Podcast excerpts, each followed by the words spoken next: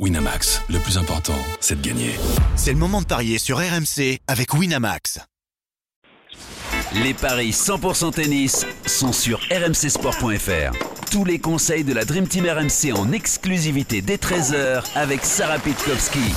Salut à tous Au programme des paris 100% tennis aujourd'hui la suite du tournoi WTA de Saint-Pétersbourg avec la rencontre entre Anastasia Pavluchenkova et Kiki Bertens. On reviendra aussi rapidement sur les matchs de Petra Kvitova et Daria Kazatkina. Et pour m'accompagner, j'accueille évidemment Sarah Pitkowski. Salut Sarah Bonjour messieurs Christophe Payet, notre expert en paris sportif, est aussi avec nous. Salut Christophe Salut Sarah, salut Arthur, bonjour à tous.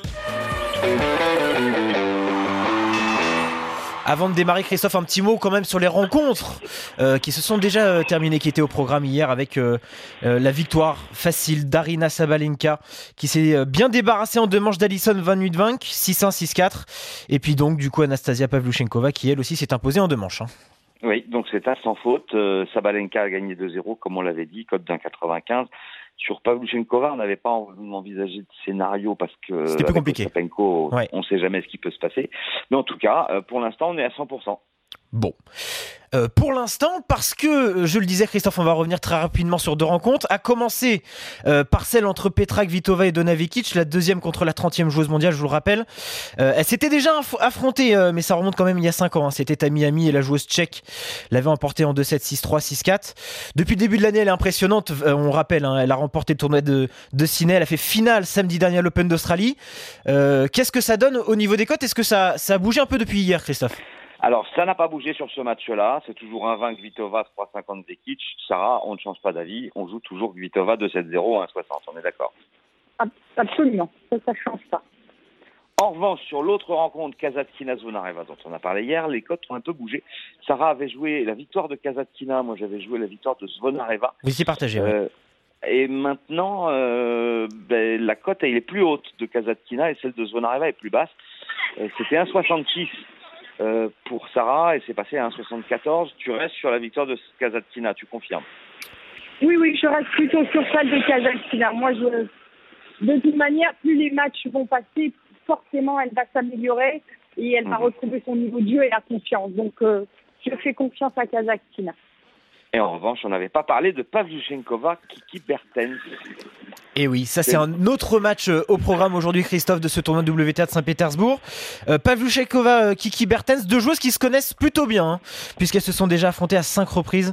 La néerlandaise mène 3-2 dans ces confrontations, mais attention, c'est bien la 32e joueuse mondiale qui a remporté les deux derniers matchs. C'était à l'Open d'Australie, d'ailleurs, la semaine dernière, Christophe, c'est tout récent. Et l'an dernier à Wuhan.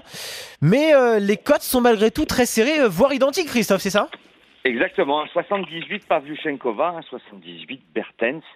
Elle avait commencé par trois défaites face à la néerlandaise, Pavlyuchenkova, et, et sur les deux dernières rencontres, comme tu l'as dit Arthur, eh bien, euh, elle a renversé la tendance et du coup, ça m'incite à jouer euh, Pavlyuchenkova.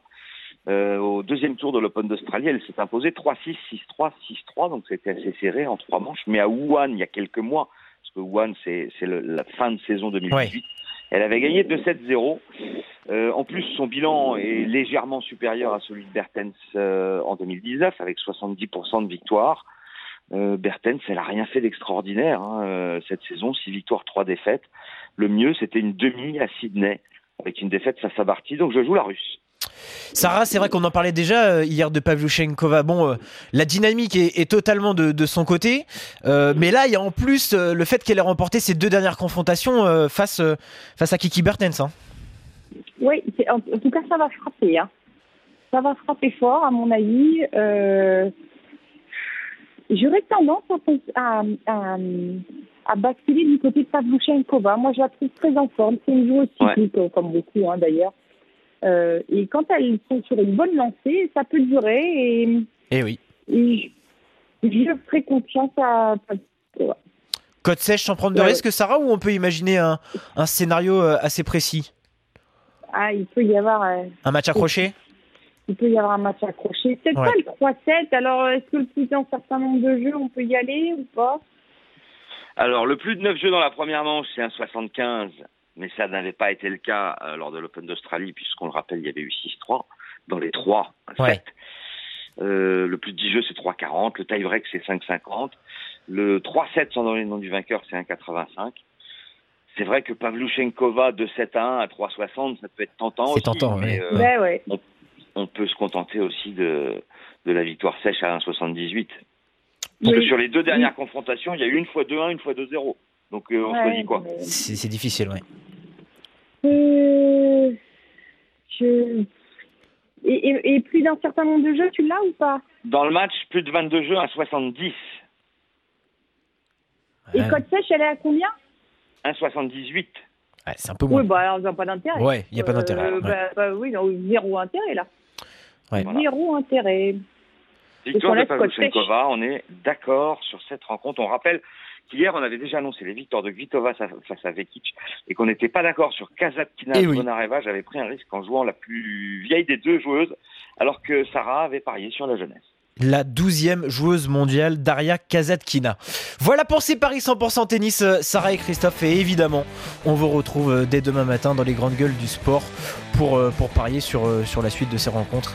Euh, évidemment, si euh, française il y a, hein, Christophe, en lice, euh, notamment la semaine, enfin, ce week-end et sur le début des tournois la semaine prochaine.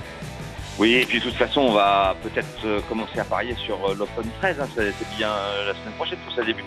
Enfin, ça, ça débute dimanche même, je Euh, crois. non, non, pas l'Open 13, Non. c'est pas Montpellier d'abord Ah, Montpellier d'abord. Eh pardon. oui, c'est Montpellier d'abord. c'est l'Open Oui, Sud de oui, France la exactement. semaine prochaine. Voilà, l'Open Sud, pas l'Open 13. Exactement, qui va arriver très rapidement. Donc voilà pour ces paris 100% tennis. Salut Sarah, salut Christophe. Ciao à Bon tous. Bon pari à ciao, tous. ciao. Bye bye.